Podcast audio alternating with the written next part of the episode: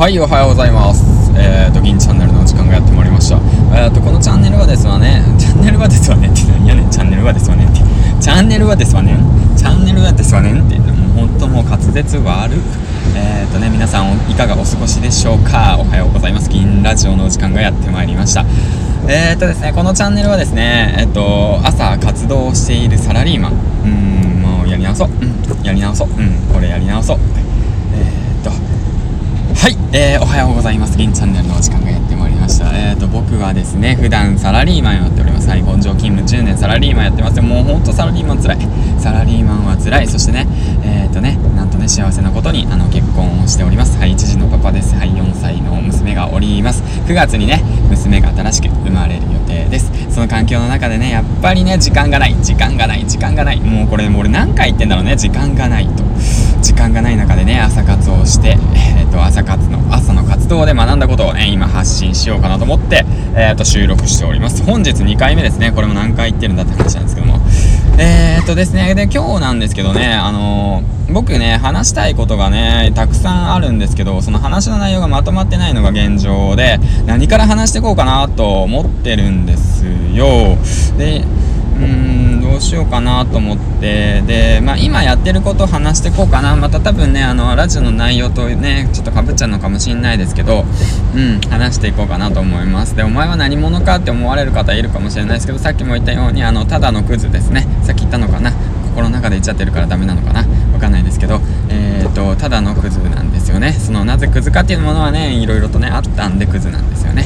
その辺はね その辺はねまあまあラジオの方あの後半の方をね聞いていただければいいかなと思っております。で今日なんですけど話す内容としてはですね朝活を継続する方法ということについてね話していきたいなと思います。冒頭めちゃめちゃ長いよね。これじゃあね離脱率すごいよねきっと。ということで、えーと、結論から言いますね、えーと習慣化させるですね。はい。朝活を続ける方法は習慣化させるです。はい。結論言いました。習慣化させる。えー、じゃあなんでどうやって習慣化させるの？っていうとそれはねあの本を読めですね。はい。めちゃめちゃだな。はい。本を読んでください。今からね僕がおすすめする本を読んでください。はい。読んでください。はい。読むことから始めます。はい。おしおすすめしますよ。まず1つ目樺沢志音さんのえっ、ー、と紙時間術。この紙時間術の方を読んでください。えっ、ー、とであともう一つですね。あとはえっ、ー、とですね、え僕たちは習慣でできているこの本を読んでください。はい。うん。この2冊の本を読む。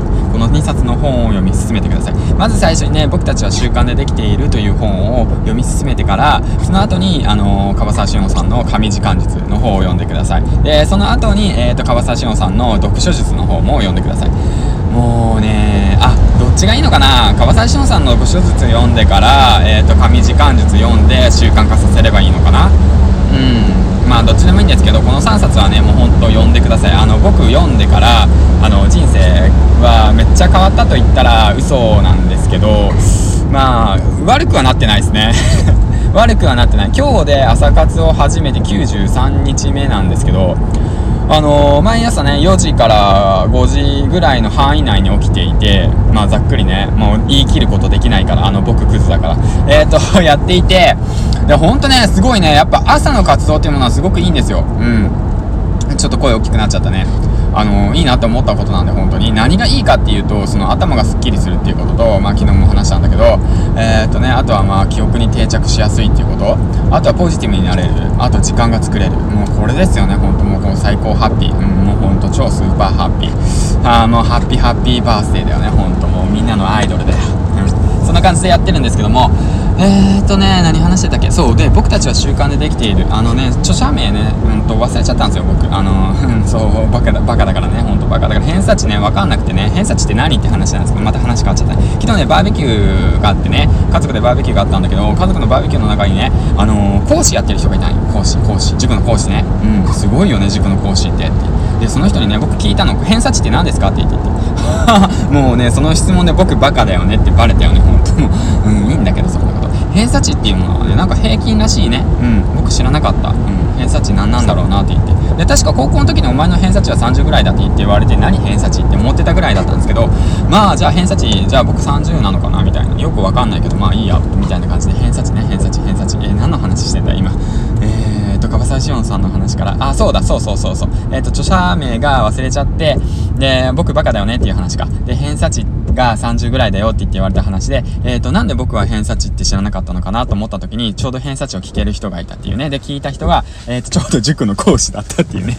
あ、面白いよね。ほんともう回り回ってそういうことがいろいろ起きるんですね。ということでね、えっ、と、朝活動してください。朝本を読んでくださいっていう話の内容でした。あーと、そんな感じね。はい、じゃあ今日もね、サラリーマン行ってきます。はい。うん、まあね、行ったって普通のサラリーマン頑張ってきますわ。まあね、コロナの影響で色々と大変かと思いますが、うーん、まあね、もうほんと地に足つけてね、うん、やっていかなくちゃいけないんですよね、サラリーマンは。うん、しかもね、ちょうどね、中堅社員さんはね、辛いんじゃないですかね。まあ僕はね、辛いと言ったら辛いし、楽しいと言ったら楽しいんですよね。うん、まあ部下2人連れてね、あの、あっち行ったりこっち行ったりしてね、新しいね、仕事を見つけて、エッサラホッサラやって、で、上の人からね、文句言われ、うん、うん、うん、うんって言って生きてるわけですよ。まあね、それが嫌でね、嫌っていうかね、嫌なのかなまあ嫌だね。うん。だったら仕事辞めちゃいなよっていう本をね、最近おすすめされたんですけども、まあ、だったら仕事紹介してくれよって感じですね。はい、以上。